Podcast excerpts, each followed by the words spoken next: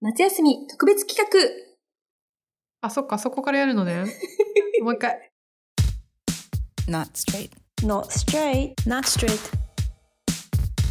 ナットストレート。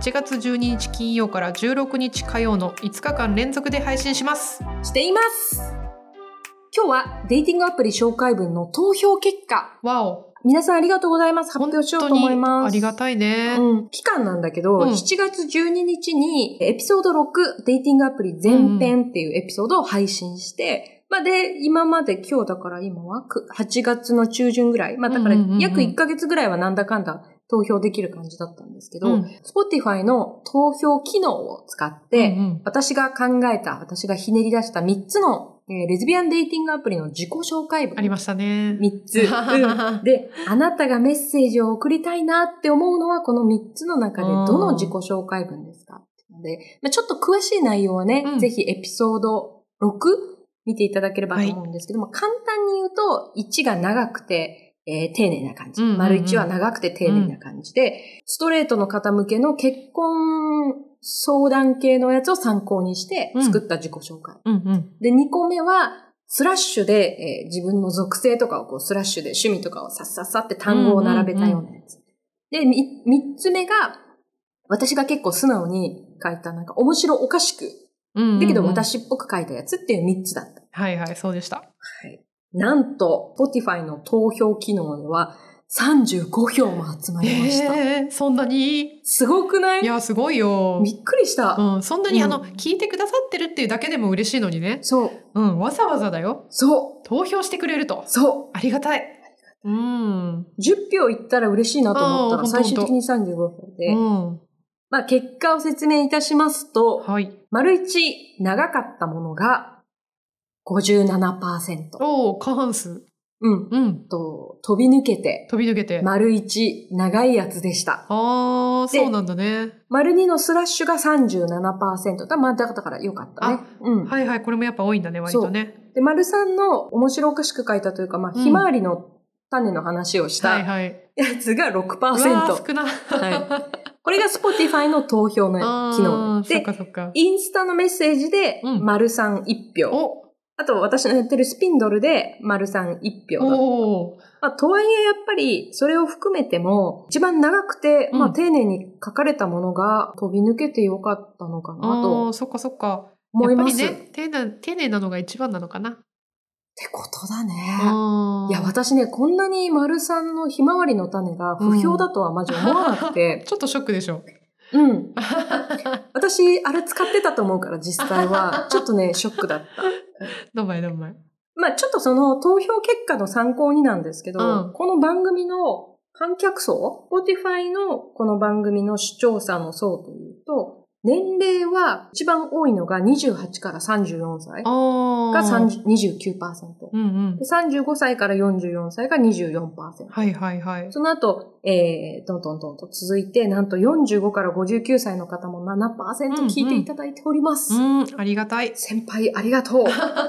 本当だね。うん。で、えっ、と、女性、フィメールが80%で、うん。一番多い、はい。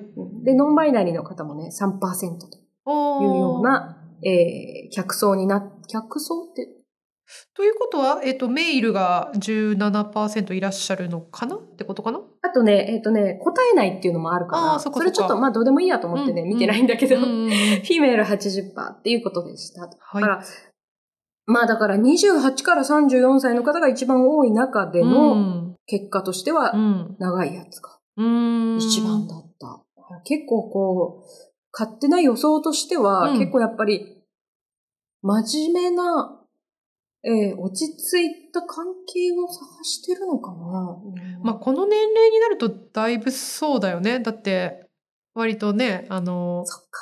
落ち着いた関係を目指したいっていう人が多くなるよね20代後半からそっか。まあ40代ねそっかそっか。そういうのもあるかもしれないうんね。だからね、あの、こもちろんこれがね、全員に当てはまるわけではないんですが、はい。そういう結果となりまして。なるほど。興味深い。そう。私私が私のまま何も考えず3番で今募集してたとしたら、うん、まあね、一生出会えなかったんじゃないかなという。そんなことな いよ。だって、いるんだもん。あの、これがいいっていう人がそうだ6%いるんだもん。 6%いる。そう、6%に刺さればもう十分よ。インスタで1票入れてくれてた人は私がすごい大好きな友達だったから、うんまあ、やっぱりね、そういう人は3番を選んでくれるでしょねえいいのよ、それで。思いましうた。うん。ん。ど、どうどう思ったこの結果。えこの結果でどう思ったか。うんおーま、あの、そうかなとも思った。あ の、そういうもんかなとも思ったかもね。ゆりちゃんあの実際1番選んだしね。一番選んだ。かうん、だとからねはいえやっぱスラッシュのやつ主流なんだなっていうのもこれ見てなんか思ったかな37%も入るんだからさそうだね。そなんか勝手なイメージ、んスラッシュはちょっと若めの人が選ぶんじゃないかうな。あ私もそう思ってたやっぱそうだよ。うん一番長いよと。そんなそうそうそうそう読んでる時間ないよ。忙しいよ と。TikTok 見なきゃいけないから、そうそう私。そうそうねえ ドドラマとかもさ倍速で見てる人とかいるわけじゃん大丈夫かなこれあの、と30代後半の偏見入ってないから 大丈夫。そう、でもね、そういう効率的なものを求める方はもしかしたらね、2番がねいいかもしれない。そうだねなるべく偏見はなしにしようと思うそうだと、よねそうだよねちょっとまあ声しょうがない声とこれ声が小さくなる30代後半的な私たちの考えとしては、はいはいこういう考え方もしちゃうなっていうところ。はいそうですねでね、スピンドルで1個うんもらったのが、はいそのはいあくまでもね、紹介文はきっかけですと。うん、あはあ、何回も言ってくれてたじゃん言ったねうでん大事なのはその後のきっかけから生まれるメッセージのやり取りがやっぱこっちが本番ですよと。えええええで、このスピンドルでちょっと一ついただいたコメントえで、うん、そこってなんじゃあどうやってやってたのみたいな。どういうとこをこ う反も応う一歩踏みん込んでの質問が来たねそっちが本当に大変、大切なんでしょそんな聞き方されてないけど、そんな聞き方全くされてないけど、うん私、私が勝手に今ね、ちょっと感情を込めたんだけど、そういえばそうだなと。うんうんメッ確かセにージ、そっちが本番。どういうとこがちょっと。本番って言っといてそこは丸投げかよってねそうそうそうそうそうそう。うそう。あのちょっとね、ここで聞いてみようかなと思ったんですけ ど、メッセージをする上で、ん、うん、なんかこう、気にしてることとかあったそうねもうこれはさもう半ば無意識だけどやっぱメッセージって本質はあなたのことを教えてくださいだと思うんだよねだから、まあ、相手のプロフィールを見て気になることがあるじゃない、うんうん、気になることが何もないってことはないと思ううのよ、んうん。だからあのいろいろ質問したらいいんじゃないかなって思うまずはほー。うん、でなんか共通のさ例えば趣味とかさ好きなものとかうん。見つかったらそれについてもうちょっと深く会話していけばいいし、うん。うんかなまずは相手に興味を持つこと興味があるってことをつ伝わるようにメッセージを書くことじゃないかな。そこは結構さ、あうんからさまに示しちゃっていいの、あーあのそこはあの塩梅がやっぱりあるかもね最初からだってさ「どこに住んでますか?」って急に言うとかあ怖いの怖い。前付き合ってた人はどんな人でとかさ怖い怖い。聞きすぎはちょやっぱちょっとこうこう良くないから、うんうん向こうもさなんか怖がっちゃうからね、うんだからまあ最初は当たり障りないことでいいと思うんだけど、うん、なんかプロフィールに書いてあったそうこだよね。とに関して、これってなんかどうですかとかうんうんうんそんなんでいいんちゃう自己紹介にある内容だったら、それは相手が開示していいよっていう内容だと思う。うんうん自己紹介にある内容を聞くっていうのはいいと思うんだけうど、ん、自分の話ってさ、そこにどうやってこう入れていけばあーまあなんかさでもなんだろう例えばどこどこに住んでるって書いてる人もいるじゃん。うんだったら、うんうんあ自分も、あのーそそこの例えば美術館に行ったよとかここのパン屋に行ったよとか、まあ、あればねななかったらさどんなとこなんですかって聞くしかないけどうも、んうんうん自分もそこに行ったことがあれば自分はこういう店が好きでしたとかあのあー自分の情報ももちろんちょいちょい入れてってあげた方が自分に興味を持ってもらいやすいから、うんうんうん、いいと思うのでとか例えば猫が好きって書いてあればさ自分も好きだったらこう自分も飼ってましたとか好きですとか言えばいいし、まあ、もしくは犬派ですとかね、うん うん、でも私は犬派です。うん、 でもどっちも好きですよとかそんな感じかなそっか、こう、相手の話題に絡めて自分絡めのて情報うも。ん、それがいいと思うなちなみにさ、そうやってこう、当たり障りのない自己紹介が続いてってさ、おーどこでさ、あ、この人友達関係以上いけるかもとか、おーまたは、あ、この人友達としてめっちゃメッセージのやり取りだけじゃないところに行きたい。うんうんメッセージのやり取りから次の段階に行くうんうんメッセージっていうのがあるのあよくまああのお決まりだけどあるのはあの週末の過ごし方とかをお互い話してる中でなんか例えばちょカフェが好きですとかだったらあどこどこ行きたいカフェがあるんですけど一緒にどうですかとかねあと気になる映画があるって言ったらあ私も見たいと思ってましたどうですかとかね。あー いいね。うんいやー、そのさ、付き合ってないけど、付き合うかもしれない人と映画を見に行くってもうさ、10年やってないから さ、だよね。ときめくよね。それときめくよね。うはあ。ん。そっか、そうやってやっぱり、ちょっと合いませんかみたいな自然の流れにしてるそうだね。もういきなり会いませんかだとちょっとね、やっぱ警戒されちゃうだろうから、そうだねちょっと何通かはやっぱやり取りして、で、なんか気が合いそうというか、あの、いいかもなって思ったら、うん、ぜひ勇気を出してね。うん。うん。いいね、その、合いませんかじゃあ何しましょうじゃなくて、うんうんこう話のうちに、こういうことがありますで、じゃあ、それ一緒にするために合いませんか、うんみたいなのは、結構いいね。いや、それおすすめだね。逆にさ、うんこれはなえたわっていうメッセージとかってあるのこれはちょっと私ダメだったな、みたいな。いきなり電話したがる人かな。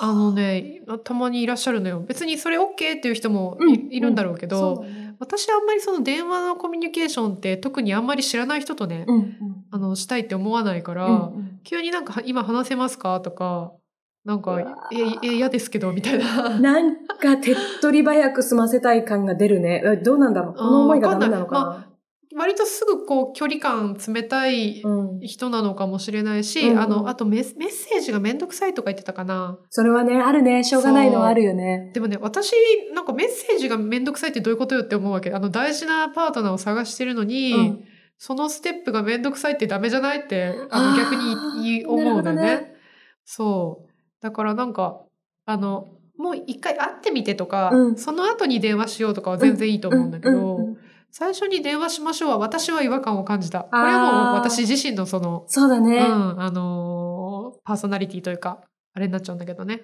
や、めっちゃね、私はね、メッセージめんどくさい人だから、 すぐ電話したいのは。そっかそっかわかるわかるのよ。で、おさー、電話でしか得られない距離の詰め方ってやっぱあるじゃん。で結局そされもねあるよねそこはさ、もしかしたらショートカットしたいっていう気持ちなのかもしれない。なるほうど、んあまあまあそう言われるとそううんただそれはさ、やっぱり相手がどう思うかわかんないから、うん電話していいですかの前に、うん私はどっちかっていうと電話の方が得意なんですけど、うんうんうんあなたはどうですかとかさ、こう断り入れるとか、確かにあるとまたさ、うん相手の考え方も変わるよね。うんうんうんだからそうだねめんどくさいのって思わせちゃったらさ、自分がもし今後仲良くしたい人だったらさ、うんそんなだけうだんうんうもんんね。確かにそういうなんかお断りが一言あったらだいぶ印象違うかもしれないね悪いイメージにはならな。ないらないならないうんそうだな。でもね、それね、うん、ある。あんまりね、あのーね、こう、外から見て悪口は言いたくないけど、もう某デイティングアプリのお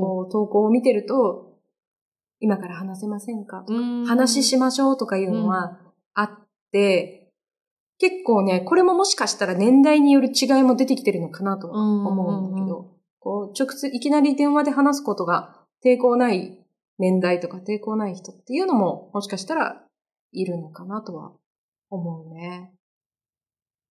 うんうんなんかちょっとさこう寂しいから電話したいとかさそっちになられると困るよねうんなるほどね。そうそうそうそう、そっちちゃうかみたいな人もたまにさ、いらっしゃるから、あの、かまってほしいのかな、みたいな。